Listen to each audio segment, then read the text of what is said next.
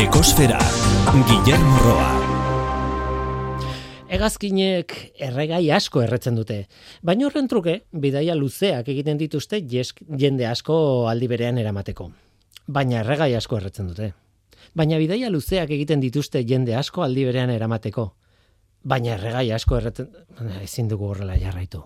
Zerbait egin behar da.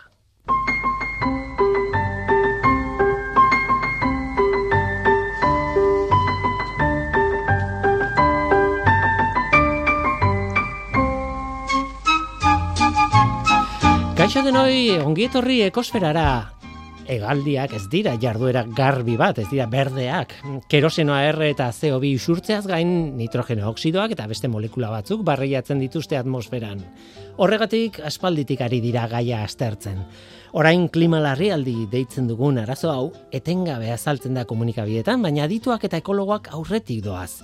Egaldien industriak egin beharko lituzkenak aspaldiko kezka eta astergaia da. Eta haien alde esan beharra dago etengabe hobeton izan dituztela erregaiak batetik eta erregai horiek horiei etekin handien ateatzeko teknologiak bestetik. Esan nahi dut gu arduratu ez garen bitartean ere saiatu dira emisioen arazoari soluzioak ematen edo behintzat hobekuntzak egiten. Nola nahi ere.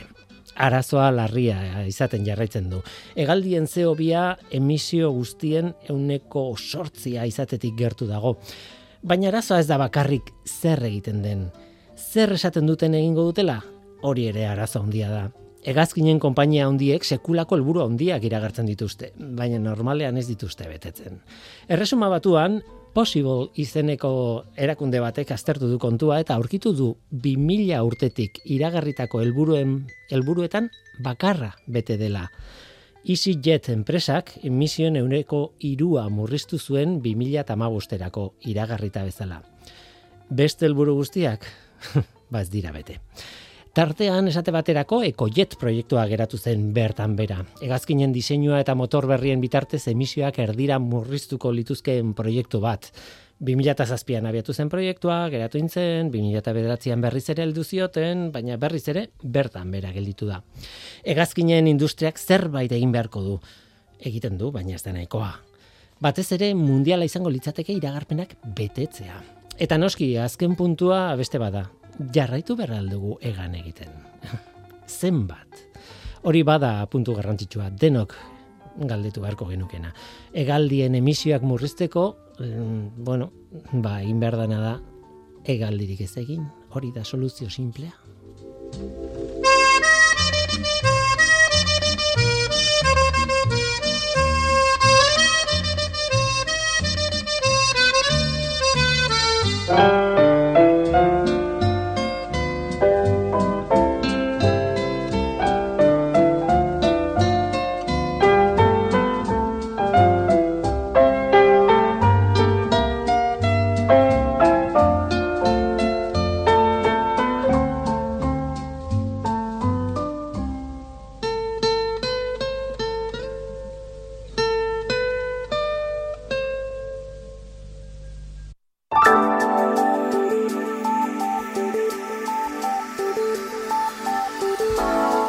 Beti bezala planetaren CO2 mailari begiratu behar diogu. Tira, azken igandeko datua da, ekainaren amabikoa. CO2-ren kontzentrazioa, lareunda hogeita bat, 0,00 ppm-koa izan da. Mauna loa sumendiaren behatokian neurtua. Aurreko astekoaren oso antzekoa, oraindik urteko zikloaren maksimoan gaude. Eta lareunda hogeiko muga gaindituta berriz ere, Iazko ekainaren amabiko datua, laronde mesortzi koma irurogeita zazpi ppm da, eta horrek ez du er, esan nahi du joera ez dela aldatu. Aurtengo CO2aren kontzentrazioak jarraitzen du iazkoa baino altuagoa izaten. Kaso honetan bi ppm eta erdi altuago. Eta hori ez da berri ona, beti esaten dugu. CO2ren kontzentrazioarekin kezkarik ez izateko datua berreunda laurogei ppmkoa izan marko luke gutxi bera, eta ez lareunda hogei inguru.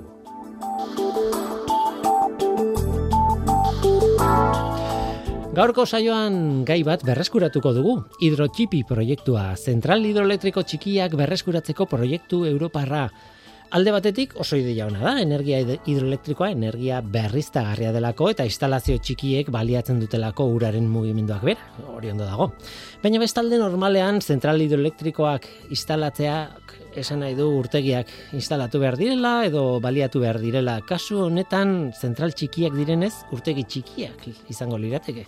Eta hala ere, ibai edo erreka batean horrek trabak ekartze dizkio, bai errekari berari, e, bai eta bizi diren animaliei adibidez, ez? Gai konplexua da eta horregatik etorri zaigu Maite Alonso Goienerreko langilea proiektu horretaz hitz egitera. Hori da gure gaurko eskaintza. Zu ongi etorria zara. Murgildu zaitez gure kosferan.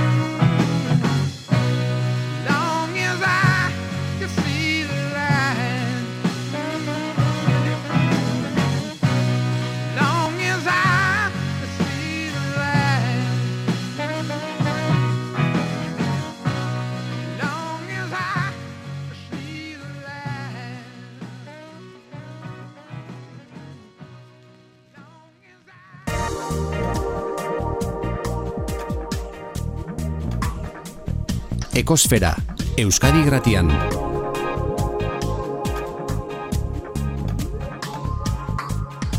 Ekosfera, Maite Alonso Goienerreko langilea eta hidrotxipi izeneko proiektuaren koordinatzailea kaixo ongitorri.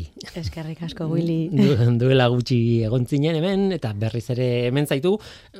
Saiatu naiz lehen azaltzen kontua eta kontua da gai hauek delikatuak direla, ez? E, oso kanpotik ikuste dituzu gauzak. Ah, energia berriztagarria, ja, horrekin konponduko dugu dena. Ja, baina gero astentzea begiratzen gertutik eta ez da inerraxa izaten, ez? Bestela mm, bueno, gure energia guztia izango litzateke berriztagarria hasieratik, ez? Hori da, hori da, Willy. E, horregatik, ba, hemen nago berriro, ba, gaia pixkat gehiago sak, ero gaian pizkat gehiago sakontzeko, Mhm. eta, eta bueno, gogo askorekin lotu nintzen, egia esan, ba, bai, Bai, mamian e- sartzeko. Mm, Lehendabizi iruditzen bazaizu testu ingurua emango dugu. Energia hidroelektrikoa. Hori da, uraren mugimenduak eh, ematen digu energia. Energia hori aprobetxatu dezakegu nola? Bueno, betidanik aprobetxatu izan da. Eh, erdiaroan, nik ez dakit, eh, euretako errotak eh, ba ez dakit urarekin funtzionatzen zuten, eta edo agorregira joan, edo ez dakit eh, burdinoletan jun, eta eta han badauzkate ur deposito handiak, eta horrek mugitzen du gurpil bat, eta ez, azken batean hori energia hidroelektriko, eh, ez, hidro, hidrol, ba, ez. Hidraulikoa. Hidraulikoa, izango litzateke. Guk energia hori erabiltzen dugu elektrizitatea sortzeko, eta hidroelektriko beraz. Baina tradizio handia izan du energia hori hemen e, ba, duela mende bat edo duela, bueno, hogei garren mendean. Hori da, hori da. E, Euskal Herrian, e, orain ezagutzen dugun industriaguneak lehen erroten inguruan e, murgil, ora, e, sortzen ziren, no? Ba, ibaiaren inguruan, ibaia baizen energia sortzen zuen e, ba, bueno, baliabidea. E, zuk esan duzun moduan, ba, ba, uraren energia erabili da ba, bai e, garia ehotzeko, erabili da e, burdina lantzeko, Eta gero, bueno, balduza momentu bat, ba, e, energia hori elektrizitate bilakatzeko erabili zena be bai, no? E, Eta hori izango litzateke energia mini hidroelektrikoa, ero energia hidroelektrikoa beti izan da. Hori. Mini eskala txikian denean.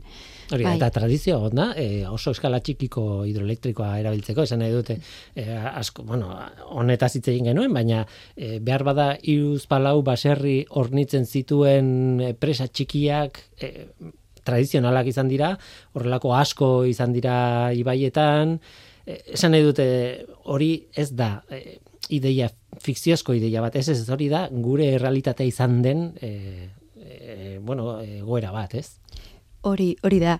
E, orain, hogei garren mendean, e, asko erabiltzen zen, e, ba, e, eskala txikiko e, presak e, sortzen zuten uraren, no, e, e, energiaren eraldaketa elektrizitatea sortzeko.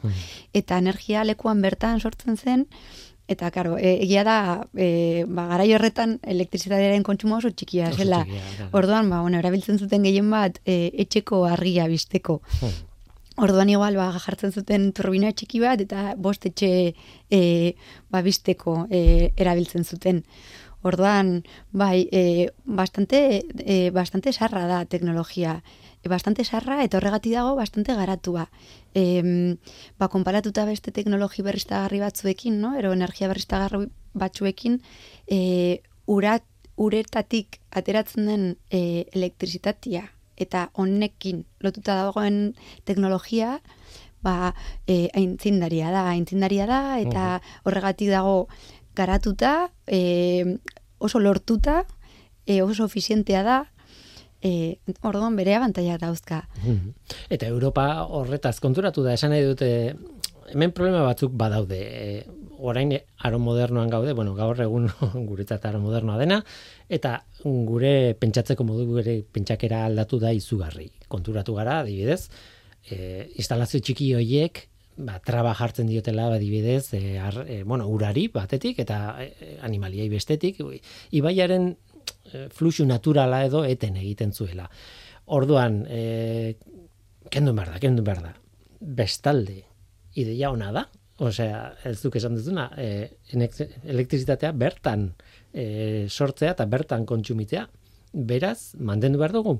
Esan nahi, dut, Europak probatzen ari da, Europako mentalidadetik probatzen ari dira, aber, tradiziozko instalazio horiek mantendu behar ote dugun edo ez. Ez? Hori da, hidrotxipi proiektuaren abia puntua edo.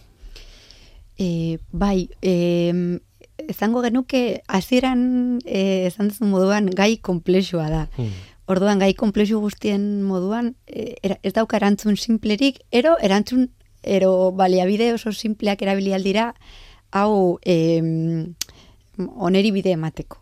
Baina komplexutasun horretan e, oso garrantzitsua da e, datuak eukitia eta eta jakitia, no? E, nolakoa den egoera bakoitza.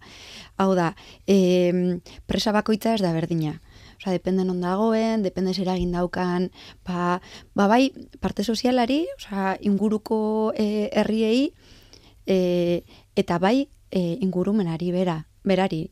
E, esan dezakegu, no? Ba, ba, e, presa honek sortu alduten e, eragin handienak izan aldira, ba, askotan uholdeak, no? E, Mhm. ba, parte sozialari buruz berbetan gaudenian, eta eta ekologian ba e, eraginik nagusiena izango litzateke ba, ba muga jartzea, no? Ibaiari, no? Ibaia azkenean bada e, urbide bat eta hortik ba bizi asko dabil. Mhm. Orduan ba, ba horreri muga jartzen dio, no? Eta horretan e, ero erronka horretan, no? Eta arazo horrek kontutan izan da, ba ondo aztertu behar dira nola dauden presak, nola eraiki diran eta nola orain dakigunarekin nola hobetu aldiran. Orduan, e, batzutan merezi dau presa kentzea, beste batzutan merezi dau presa mantentzea eta igual irten bideo bat jartzea ba uholdentzako eta eta animalien jarraipen horrentzako. Beste batzutan presak berak laguntzen dau uholdeak babesten. Orduan, e, horregatik esaten dizut ez dagoela Bai, erantzun bat baizik eta, ba, bueno, azkenean hidrotipiren helburua izan da e, konplexotasun hori hobeto aztertzea e, eta erantzunak ematia e, ba, e, leku ezberdinak aztertzeen e, bueno, aztertzeari esker, no? Ba, e, leku piloto ezberdinak aztertzei esker. Aurreko elkarrizketan hori kontatu zen nigun, e, Euskal Herrian irutoki, edo, Euskal Herrian edo behintzat e, e, gura e, ze autonomian bertan irutokia aurkeratu dituzue irutoki ezberdin, baina ezberdinak dira, ez dira berdinak, eta hiru egora ezberdin dira, eta proiektu pilotoak e, jarri. Zein dira irutokiek? Ba, begira, kontatuko dizut e, leku biren e, Gaizki esan dut gaina, Nafarroan Bai. jarri duzue, eta eta iparralden beste bat. Ez, Euskal Herrian hiru dira. o, diria, e, bai, e, aztertu ditugu bi kasu Nafarroan, bi Euskal Autonomia Erkidegoan eta bi parralden. Orduan, e, kontatuko dizuet pizka bat e, Nafarroko kasu bateri buruz eta Euskal Autonomia Erkidegoko kasu bateri buruz. No? E, e, Nafarroko kasuan, e, adibidez da, zentral hidroelektriko e, abandonatu bat, dara maia abandonatuta hogei urte, baina la ere presa mantentzen da, presa hor dago ibaian, e, kanal bat dauka, osea da, e, presa mota ezberdinak, ero, hidro, hobeto esan da, zentral hidroelektriko mota ezberdinak daude, no? Batzuk presan bertan jartzen dute turbina eta bertak bertan e, presan bertan sortzen dute energia eta beste batzuk, beste mota batzuk egiten dutena da. Presatik bideratu kanal baten bidez ur hori eta em, turbina jarri ba, kanalaren amaieran ba, bueno, ba, askotan ba, energia potentziala e, ba, hobetuz, no? e, normalian kanal horren amaieran egoten da edifizio bat, non dagoen turbina eta, bueno, eta, eta e, ba, material, materiala, no? Behar dena materiala, ero, e, hobeto izan da, zentral hidroelektrikoa, non dagoen makinaria guztia, no? Ba, e, hori kudeatzeko, no? Ba, turbina hori kudeatzeko eta eta elektrizitatera bilakatzeko eta kontrolatzeko. Orduan, ba, kasu honetan, e, kanal bat dago, e, Nafarroko kasu honetan, kanal horrek e, eramaten dau e, etxe batera, non turbina bat dagoen, eta e, ba, urte asko abandon- abandonatuta egon arren, e, oraindik etxea mantentzen da, turbinak bertan daude, Non dago? Ba, hau dago Nafarroko em, em, bueno, sonalde batian da herri txiki bat. E, herri txiki bat eta horrarte kontatu aldizut, Willy. Vale. Ba, herri txiki bat, e, Nafarroaren Lizarraldean. Hola, Lizarraldean pista bat emango Mhm. dizut, bai. Bai. Horrek, claro, horrek baldintzatzen du asko ze egoera klimatiko ere bai dagoen eta eh, testu ingurua ez da bakarrik koreografia, hori ere, hori ere bai, baina baita ere ze klima dagoen eta orduntze ur hor kantitatea dagoen eta barrez. Hori da, hori da. Eta, karo, ur kantidadia, hemen, e, kasu bakoitza estertzen dugunean, garrantzitsua da esatia, nola, e, ba, energia potentziala, ero, ero ur horretatik sortu balen energia elektrikoa e, kalkulatzeko, nola bebai kontutan izaten dugun e, emari ekologikoa. Lehen esaten gendun moduan, no, azkenean oso garrantzitsua da jarraipena emate ibaiari eta eta ibai horrek ura mantendu behar dau eta ur kantitate nahikoa, no? bertako ekologia mantentzeko orduan, bueno, ba hori kontutan izaten dugu eta kasu bakoitzan ezberdina da. Hori Nafarroan. Nafarroan, hori da. Eh, autonomia erkidegoan, Ba, hemen e, kasu honetan e, beste adibide bateri buruz hitz egingo dut eta hau da hau da presa bat e, e, aurrekoa zegoen naturagune batian hau dago herri baten ondoan. Esan dezakegu ibaia bastante mari daukala, bastante ur daukala, baina emari ekologikoa mantentzeko hemen gaude aztertzen nola e, emariaren kantidade txike batekin e, erabiltzea presa horretako e, ba, bueno, presa horrek sortzen dauen e, urarekin e, energia kantitate bat. Dena e, ba, kontutan izan da urte osoan sortzen dela energia eta e, hogeita labordu, ba, azkenean bastante energia da, Mhm. emari osoa erabili ezarren, ero, em, ero e, emari txiki bat erabili erabilitabe. Mhm. Horrek mantentzen dagoena da, e, ba hori, bueno, esaten, gen, e, esaten dagoena lehen, e, bera emaria e, hobeto mantentzea eta eta bueno, ur gutxi erabiltzen dugunez, ba, bueno, ba, Claro, nahi duzue alik eta hor gutxien erabiltzea e, energia hidroelektrikoa ateatzeko, bestean usteko, e, ura, emari ur, emaria, eta baina nahikoa izan dadila, ba, nolabait e, energetikoki erainkorra izan dadila, ez? E, hor badago joku bat, eta hor dago egongo dira kalkulu asko, eta, bueno, entxe, entxegu asko, edo, bueno, saiakera asko, ez? E, ea, ondo funtzionatzen duen, ez duen ondo funtzionatzen, zenbatean, zenbatera iritsi behartzearen ondo funtzionatzeko, ez?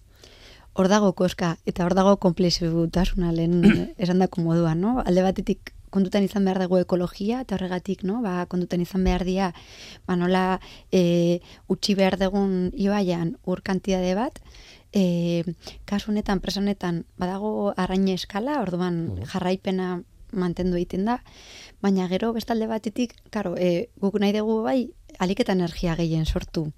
Orduan, e, horretan, ba, hor datoz frogak esan dezakegu, no? Hor datoz frogak, eta bestalde batetik be bai, e, aprobetsatzen dut kontatzeko nola, ba, askotan eskala txikian sortzen dien zentral hidroelektriko honekin, ba, izaten duten erronka bat izaten da parte ekonomikoa. Zergaitik, bueno, ba, e, ba igual, ez diren ez da inbeste energia sortzen, eta horra zibila, ba, askotan izaten da, e, oso mm, diru asko behar da horra zibila egiteko, ba, askotan ez da, ez, ez dira zenbakiak ateratzen. Orduan, gaude, ba, bueno, gaude aztertzen, ba, teknologi berriak, eta modu ezberdinak, ba, ba hori beste modu batera izan daiten, no? Eta izateko bideragarria izan. Aldik eta tek, tekin handien ateatzeko.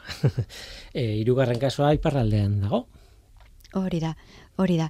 Iparraldian, e, eurek beste, esan dezakegu iparraldian, e, beste kontekstu bat daukate, e, beste mm, legedi bat, eta hori dela eta, bueno, e, ban e, daukaten, e, bueno, aztertzen dauden kasuak, ba, pixkat ezberdinak dira. Eurek adibidez, e, hidrotorneluaren kasua aztertzen daude, e, ba, euren bueno, daukaten INR kasu honetan, no? daukan aztertzen dagoen kasu pilotu batian, eta bueno, da teknologia bat, e, ba, deitzen dena tornillo Arkimedes, be, bai, gazteleraz, mhm. bai, eta doa e, oso motel bat turbina bera, orduan egiten duna da, e, beste mm, teknologia, beti erabili den teknologian aldean, gutxiago eragiten du e, arrainengan.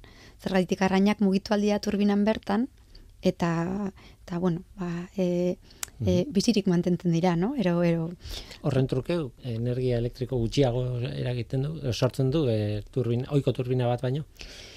Ba, sortzen dau, e, depende, oza, gutxiago eta gehiago, e, ez da inerreza bai hemen be, bere komplexatasuna dau, baina e, askotan egiten duna da, ora, turbina bakoitzak, gero teknologia bakoitzak bere i, irizpideak dauzka, no? Orduan, depende kasua, e, ba, bueno, teknologia batzuk hobeto hobeto moldatzen dira eta beste batzuk gutxiago. Adibidez, tornelu honek daukan e, alde positibo bat sorkuntzaren e, sorkintzare buruz hitz egiten gaudenean da em, emari txikiagaz eta emari handiagaz funtzionatzen dula. Oda, imaginau, no? Emari ekologiko alde batera usten dugu. Eun, ibaiak eta buska, no? Eun e, milimetro kubiko segunduko, eta usten dugu e, emari ekologikoa, izan daitekena imaginau irurogei, eta berrogeikin lotzen gara. Baina zer gertatzen da, urte osoan ez daukagula hor kantidade berdina. Mhm. No? Hemen gero eta gehiago nabarmentzen ari dabe bai, ze diferentziagoen uda eta neguan artean. No? Eta, eta hau uste dugu ba, aldaketa klimatikoarekin no? ba, e, bo, oraindik eta nabarmenago egingo dela. Orduan, teknologia honek eta daukan ba, e, alde positibo bat da ba, emari txikiagaz eta handiagaz funtzionatu alda, dauala. Orduan, bueno, ba, udan, emari ekologikoa mantenduz, ba, mm, emari txiki batekin ere Nahikoa. energia sortu aldau. Uhu. Orduan, hor kalkuluakin behar, diabetik kasuan kasuko. Claro, eh, imaginatu, bueno, oso ondo atertzen dela iparraldeko adibidea, hori eramangarria da, ez dakit, lizarraldeara, igual ez, ez? Eh, Hori da, hori da, igualez, Eh, igual, bai. zergaitik kasu bakoitzean, no, ba, ba, ibaiaren hidrodinamika eta emaria eta daukagun, bueno, eta oso garrantzitsua, igual, oraindik ez duena komentau da, e, hidrotipiren helburu bat da, erabiltzena, erabiltzea dagoena. Osea, gu gaude hitz egiten e, ibaiaren ekologiari buruz, baina bebai askotan, no, ikusi dugu nola, e, badaukagun ja egiturak sortuta, no, ba, leku askotan, kasu honetan, ba, ibaian eta zentral hidroelektrikoan e, kasuan, ba, daude ja egitura asko sortuta, eta horrek bere erabiltzeak egiten duna da, e, ba, eragin ekologikoak murrizten ditu, zerraitik baina obra zibila ez da berdina, da asko txikiagoa, materialak berrerabiltzen ditugu, orduan hor, biziziklo guztia kontutan izaten badugu, zentral hidroelektriko batena, berrerabiltziak dauden zentralak murrizten dau honen eragina. Eta horregatik, ba, bai Europatik, bai Estatutik, eta eta bai, no, ba, Euskal Herriko lege, legedietatik datozen, bueno, ba, ba, proiektuak ba, beti bultzatzen, azken aldian ikusten ari gara, no? Ba, nola bultzatzen ari diren ba, berrera biltzea daukagun egiturak. oso ezberdinak dira legediak e, mugaren bi aldetan. Oso ezberdinak, bai, oso ezberdinak. Adibidez, e, lege bat daukagu hemen, eta Nafarroan baita, e, zergaitik, bueno, e, alde batetik, e, hitz egiten badugu est- estatu mailan, no? Ba, em, energiaren e, arloa Frantzian eta Espainian da oso desberdina. Oso desberdina nola legetuta dagoen. Eta gero hemen adibidez ni astertzen egon nazen e, aldebietan, no? Ba, EAN eta Nafarroan oso ezberdina da zergaitik Euskal e, Autonomia Erkidegoan daukagu ura e, ba, kudeatzen eta e, eta regulatzen e, hemengo urak, no? eta eta Nafarroan ez daukate hor- olako organorik. Uhu. Orduan e, e, oso ezberdina da ba, nola kudeatzen dan. E, bai, Uhu, Curiosoa da. Bai. E, e, claro, e, tokian tokiko gauzak e, aipatzen zenitunean, nik, be, claro, pentsatzen nun e, ekologikoa, e, fisikoa ere bai, meteorologikoa, klimatologikoa, baina ez duen pentsatzen legedian, eta, eta bai horrek e, garrantzi oso handia dauka, ez? Em, esaten zenidan, e, korreo bat bidali diazu, esan, bueno, energia behar dugu, eta energia hidroelektrikoa oso egonkorra eta erainkorra den energia berriztagarria da. Vale, horraino ondo, eta nola saiestu dezakegu sortzen duen sozio ingurumen er, eraginak. Horrek erantzunik baldauka. galdera ona. Li. Bai, zuk Bai. egindakoa gainera. Bai, bai, bai. Baina eh, badu soluzirik. Edo Ba. da betidanik izango o, betiko izango den soluziorik gabeleko galdera bat. Nik lehen bailen aipatu nahi dudana da e, denak egiten dugun guztiak daukala eragina. Orduan, e, oso garrantzitsua dela eragin horrek neurtzea, datuak eukitia, eta alik eta hoberen, no, ba, hobetzea, e, no, datu horrekin, Mhm. ba, e, eragin horrek murrizteko. Adibidez, orain oso bogan dago energia e, eguzki energia, Mhm. no? Plakak ikusten ditugu ja da e, leku guztitatik.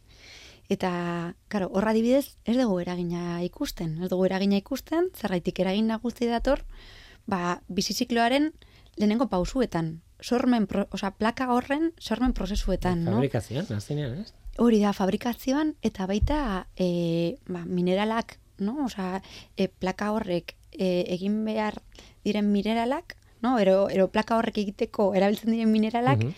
horrek... e, Erausteko prozesuan bertan ere dago impactu handia. Hori da, hori da.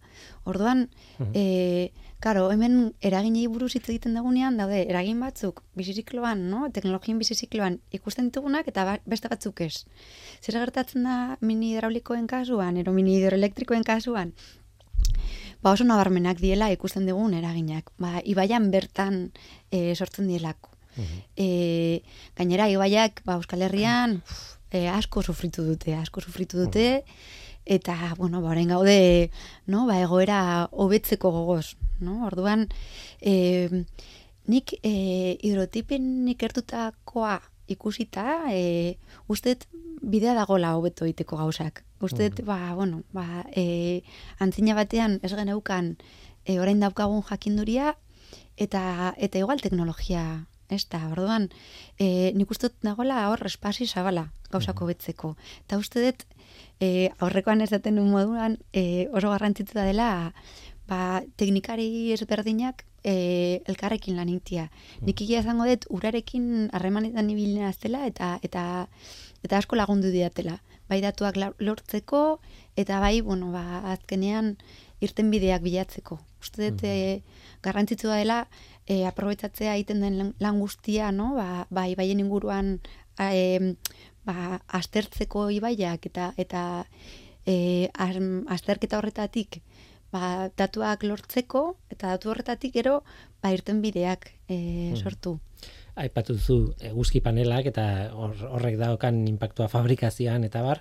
E, claro, hemen ere gertatzen da eta eolikoetan ere gertatzen da. Azken batean nola sortzen da elektrizitatea bat turbina baldin badaukazu, dinamo bat daukazu azken batean, ez? E, fisikoki di, hori dinamo bat e, da. Ez da gure bizikleta zarretan geneukan berdina, noski ez ez?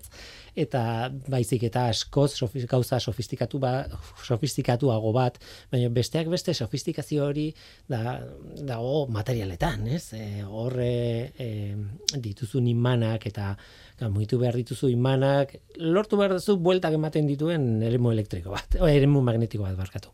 Eta horrekin eremu e, elektrikoa sortzen duzu, baina azkenean imanak behar dituzu. Eolikoan gauza bera gertatzen da, ez? Eta beti pentsatzen dugu, jo, ba, bueno, impactua, zuk esan duzuna, ez? Ibaian bertan dago, momentuan dago, eta hola, baina fabrikazioan ere bai, ez? Gaur egungo turbinak mundialak izango dira, ez dut zalantzan jartzen, baina material berezi batzuk beharko dira imanak egiteko adibidez. E, buratzen zaitez. E, egia da, hemen e, eguzkia energiarekin eta eolikoarekin gertatzen den moduan, materialak e, behar direla turbina horrek sortzeko, turbinak, sistema elektrikoa, panelak, hor dago, e, karo, turbinari buruz hitz egiten gaude, baina azkenean obra zibila egiten denean, hor daude, ba, komponente asko, Claro, no? E, gauza, ez bai. behar direnak, ba, azkenean e, energia, aeroelektrizitate hori sortzeko. Eta, eta horregatik da ingarrantzitsua, be bai, biziziklo guztia kontutan izatea. E, niego naz adibidez, e, bibliografia begiratzen ikusteko, no? Ba, zer egin daukan eguzki energiak eta eta mini hidroelektrikoak, eta at, normalien egiten dena da, e, ba, kilobatio orduko unitatea erabiltzen da, no? Mhm. Behar dezu unitate bat, konparatzeko energia mota bat eta beste. Eta ia zan, bizizikloaren ikuspuntua erabilita, eguzki energiak eta e, mini hidroelektrikoak, ez handiak, Mhm. txikiak, eragin antzekoak dituzte. Adibidez, e, orain e, daukagun eragin e, oso nabarmen bat da aldaketa klimatikoa, no? Azken aldian asko hitz egiten dena, bizizikloan beste, beste eragin batzuk ere kontutan izaten dira, baina Mhm. bat adibidez da aldaketa klimatikoa, eta oso antzekoak dira, e, ba, kantidadiak, e, e, ikusi dudan artikulu e, ezberdinetan, no? E, ikerlariak egin duten hausnarketa ezberdinetan. Pentsatzen dut, bueno, hasieran hegazkinekin esaten nuen bezala etengabe ari da hoetzen kontu hau. Ez, e, horretaz ez gara konturatzen, ez? Eta e, ondo dago kritikatzea eta ondo dago kritikatzea. Baina kritika horietan askotan ez dugu kontuan hartzen industriak berak eta ingenieriek berek e, hobeto egiten dutela produktua ere bai, ez? Ez, e, turbinak erozta hobeak izango dira, oza, oraingo turbinak eta duela hogei urtekoak ez dira berdinak, ez? E, hobeak dira oraingoak, pentsatu nahi dut. Ez, adibidez, ez? Edo horrelako gauzak. Claro, pentsatzen dut etengabeko ikerketa batean sartuta gaudela ere bai, ez? Hori da, hori da. Ba, kasu honetan, e, niri harritu nauen gauza bat, bueno, harritu nau, ero e, uste zet, e, leku askotan gertatzen dela, eta da, e, daudela gero eta teknologia simpleagoa lortzen. Hau da, pixkata salduko dut. Mhm. Bai, em, energia mini hidroelektrikoan askotan gertatzen dena da, e, lehen kontatu dudana. Ba, e, energia zormena txikia denez, eta obra zibila orain arte oso handia izan denez, askotan ez da izaten errentagarria. Orduan, arazo honetatik bideratuta, e, Europako, Europa, Europako proiektu asko sortu dira, Europa mailan, no? E, ba, arazo hau konpontzeko. Orduan, sortu dutena da, teknologia simpleak, obra zibil txikia daukatenak, e, kostu txikia eta eragin txikia ibaiei, zergaitik. Arazoa ez da bakarrik ekonomikoa, arazoa da ekologikoa. Mhm. No? Lehen esan dako moduan, gero eta gehiago dakigu ibaien, e, ibaiei buruz eta eta nola eragiten diogun i- ibaiei, eta gero eta kontuz gehiago daukagu ibai horrek errespetatzeko. Orduan, ba, parte ekologikoa da ekonomikoa. No? E, Mhm. ba, biak kontutan izan da, sortu dute teknologia oso simpleak, vortex teknologiak, eta eta hor gaude, ba, bueno, e, Europako enpresa ezberdinekin harremanetan, ba, teknologia honek e, ba, erabiltzeko nola, nola egin dezakegun, eta eta bueno, ba, daukagun hemen Euskal Herrian dauzkagun ba, kasuak, kasu, ba, horretan ba, nola aplikatu eta eta eta ze bideragarritasun, no? ekologiko eta ekonomiko izan dezaketen ikusten, no? gaude hidrotipin. Hidrotipi eh, mm, proiektuan, bueno, orain be- behintzat fase honetan gaude proiektu pilotoen fasean nola baitez. Probatzen nahi da oso toki gutxitan ea zer gertatzen den eta ikusiko da horren arabera ba ugaritzen diren edo ez edo bueno nora goazen ez? Eta gainera eh, nik uste dut aurrekoan kontatu zenuela ez? Europarra da proiektua eta ez da hemen egiten bakarrik ez? Europan toki gehiagotan ari dira gauza bera egiten claro tokian tokiko egoeraekin ez? Hori da, horrekoan EcoPower kasua iburu ditzegin eban, eta eta bai, e, Europan zehar, adibidez, Vortex teknologia hau, komentatzen dudana, em, asko sustatu da e, Europako iparraldeko em, herrialde ezberdinetan. Han ere, bueno, e, daukate erronka berdina hemengo moduan, ba, e, ibaiak, no, ba, e, oso ekosistema sensiblea dira eta eta bueno, e, aldi berean behar dute, no, ba, energia berriztagarri gehiago sortu. Orduan, Mhm. daude irten bideak bilatzen eta hemengo moduan dauzkate e, egitura egiturak ja jarrita ibaietan erabili aldirenak. Adibidez, em, asko e, harritu nau e, nola em, Ingalaterrako em, ingurumen e, agentziak daukala olako turbina bat jarriko du bere bere instalakuntzetan. Mhm. E, bai, e, kotxe elektrikoak kargatzeko. Bai. Orduan, bueno, ba, ikusten da be bai, nola ba igual em, ekologismotik no, olako irten bideak posible direla be bai. Eta non jarriko du? Eh, Horrela esan da, imaginatu dut Londres, baina ez dakit, Londres den toki aproposena, horrelako instalazio bat egiteko. Ba, kasu honetan, e, ez, ez da Londres, da, bueno, euren, euren, da, ibai batean daukaten edifizio bat, Mhm. e, bueno, ba, bertan egitura bat dago ibaian, aprobetsatu dezaketena, ba, teknologia hau e, jartzeko, eta, eta bueno, sorkuntza e, iraunkor bat izateko. Mhm. Ta- Kuriosoa. Bai. Aintzindariak dira gauza askotan, eh? Hauek, ez dakit eh, justo inglesak, edo iparraldeko herrialdeak, edo baina ba, askotan bueno, proba xeleberak egiten dituzte, batzuk ondo, beste batzuk ez dira ondo ateratzen, baina, bueno, eh, probak sentsatzea daukat guk baino lehenago egiten dituztela, ez? E, ez dakit egia dan edo ez, baina edo ide, idealizatu ditudan, ez? Herrialde hauek. Tira ba, hidrotxipi proiektua, mm, falta galdetzea, eta da, epeak, e, claro, e, proiektu piloto batean zaudete, probak egiten ari zarete, aurrekoan galtu nizun, baina egin nahi nuen, egin nizun galdera bera, e, ze epetan mugitzen zarete, orain fase hau behintzat, mm, noraino iritsiko da? Ba, e, aurrekoan pixka eta saldu nizun, e, nola e, proiektua bera e, amaituko da orain ekaina ustaia, e, amaitzen gaude, eta e, eukiko dugu aurkezpen ofizial bat irailean izango dugu, baina proiektuaren e, emaitzak aurkezteko, eta espero dugu be bai, bai, erotipiren ostian, ba, jarraipen bat ematia proiekturi eta proiektuari. Claro, eta posible... emait- Emaitza horrien gainean hartu behar dira erabakiak, ez? Hori da, hori da, Mhm. eta, eta benetan bideratzea, ba, e, ikertutako kasuak, bideratzea eta, eta energia sortzia, ba, ibaietan, baina modu ekologiko batian, no? Ero, hori, modu, Impactu txikiko moduetan edo bintzat, ez? hori da, hori da, bai, ekologikoa Ja, ekologiko hitza da. eta oso... hitz handia da, Bai, bai. eta oso gaiztoa da, eta asko erabiltzen da, eta normalean erabiltzen danean ez da ekologiko esateko. Ez Bai. da, baina, Bai, izan Baina dezakegu enpakto txikiko, no? I- Mhm. e, bai, eragin gutziko Bai. bai. proiektuan. Bai, eta, ze, kontu hau beti izan da, eh? bueltaka nire buruan askotan entzun dut, eh, bizikleta ekologikoa da. Ez, ez, bizikleta ez da ekologikoa. Ekosistema batean ez dago bizikleta bat. Fabrikatu behar duzu bizikleta bat eta eh, eta hori ez da ekologikoa. Eta gero erabiliko duzu, eta bueno, eh, gutxi zikin, bale, baina ez da ekologikoa, ez da ekosistema berden barruan, baina gauden gizartean ekologiko hitza erabiltzen da, modu gaizto batean esango nuke, ez? Edo zer gauza justifikatzeko, ez?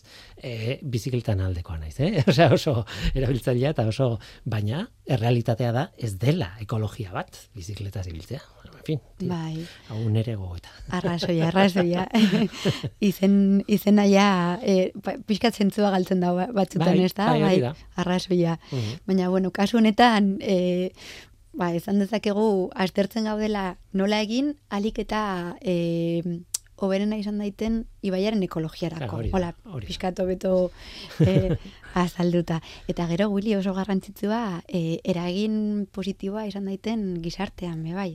Claro, Askotan, no, al, parte biak landu behar dielako, no? Nola sortu energia herriarentzako, no? Eta, Claro, konstienteak izan behar dugu, energia asko behar dugula, eta saiatu behar dugu murrizten hori ere bai, baina mm, murriztu edo ez murriztu beharko dugu energia, eta claro, sortu in behar da murriz, eh, energia hori. Hori da, baina bai, eh, arrazoia. Beti, zeiatu behar gara murrizten, hori da lehen pausua. Mhm. Lehenango murriztu, eta baita sortu, no? Eta sortu modu alik eta berenean.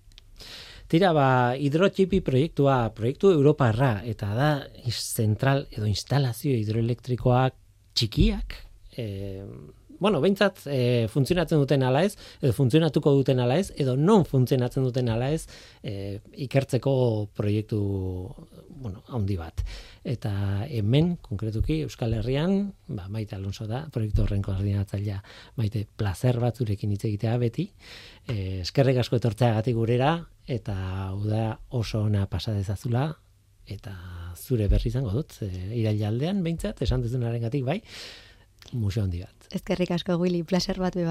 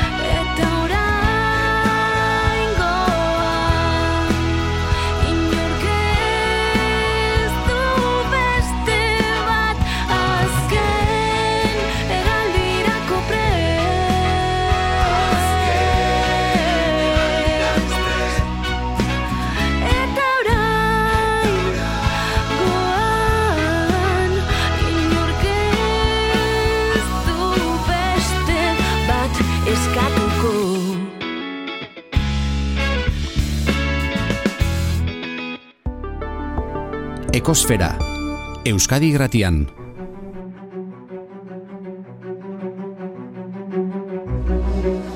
Guazen donostira, e, Antondegi Berdea plataforma existitzen da, e, ba, Antondegi Berdea plataformaren kontserbazio zailak komunikatu bat atera berri du Antondegin dagoen problema bati nolabait ikuspuntu bat emateko. Ez dakit eh, zenbateaino dakizuen, ez dakit eh, zenbateaino jarraitzaileak zareten e, ekosferarena, baina honi buruz hitz egin genuen 2008ko abenduan Donostiako udalak jakinarazi zuen surfa egiteko olatu artifizialen instalazio bat eraikitzeko proiektua abiatuko zuela Antondegi izeneko gunean, iriko perimetro berdean. Kokatutako, bueno, am, egun bat hektariako muinu urbanizatu gabeko bat da. E, martutene aldetik, esautzen duenarentzat, martutene barriaren aldetik, baina hortik gora, mendian nolabait igota, hor dago Antondegi. E, proiektuaren hainbat ertzek eztabaida sorrarazi zuten gizartean, batez ere, bueno, instalazio berrien eraikuntzak antondegiko sis- ekosisteman sortuko lituzkeen ingurumen eraginengatik. Tokiko kontserbazio taldeen arabera, ba, proiektuak inguruaren degradazio nabarmena ekarriko luke, non eta Donostiako lurretan balio berezia duen ingurune abere, aberatsenetako bat delako, eta noski, Claro, surfa egiteko eta olatuak sortzeko sart, jartzen den kostaldean dagoen hiri batean hain zuzen, ez? Donostiako udalak eta proiektuan interesatutako enpresak aldiz al, olatu artifizialaren instalazioak antondegiko ekosistemetan eragingo lukeen kaltea erlatibizatu dute eta batzutan esan ere egiten dute edo egin dute antondegiko ekosistemarentzat eta faunarentzat eragin positiboa izango lukela. Hor dago eztabaida.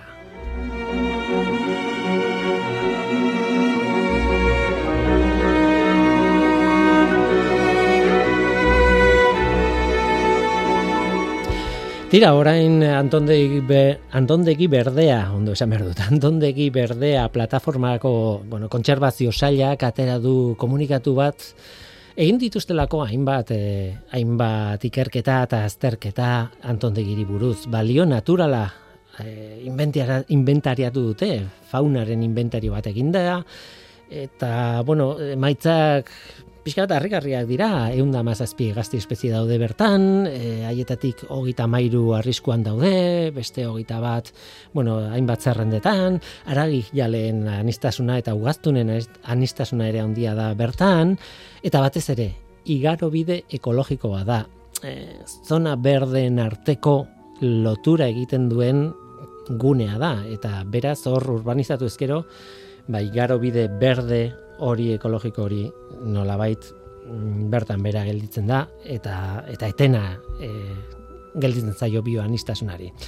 E, komunikatua atera dute eta hogeitik gora adituk babestu dute, sinatu dute eta babestu dute komunikatu hori tartean Ba, Unai Pascual adibidez, e, e, ekonomian aditua, ekologiaren ekonomian aditua, eta beze iruko ikertzailea, baita Arturo Elosegi ere, Euskal Herriko Unibertsitateko ekologoa, katedraduna, baita bat, beste bat aipatzeagatik Elisa Zaintzen Muiri eta ere doktora, e, geologian doktorea eta baita ere ba, BC, Euskal Herriko Unibertsitatekoa eta BC hiru zentroko ikertzailea ere bai.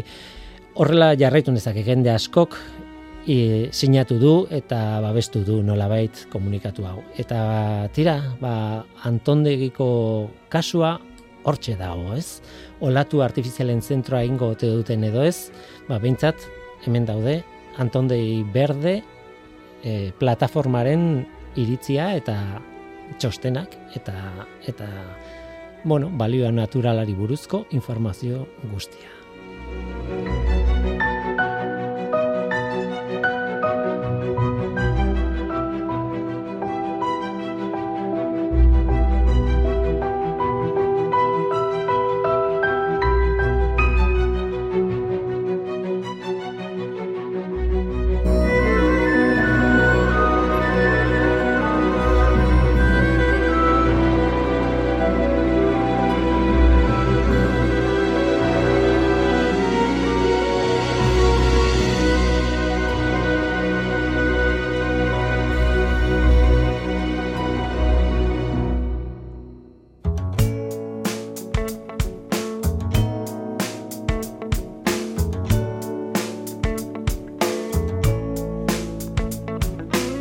Eta gu bagoaz, oraingoz hau izan da dena hemen ekosferan, Julen San Martin teknikan eta ni Guillermo Roa mikroan. Aste hona izan, agur.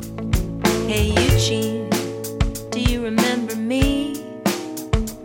I'm that chick you danced with two times through the Rufus album Friday night at that party on Avenue A, where your skinhead friend passed out for several hours on the bathroom floor, and you told me you weren't that drunk and that I was your favorite salsa dancer you had ever come across in New York City. Eugene,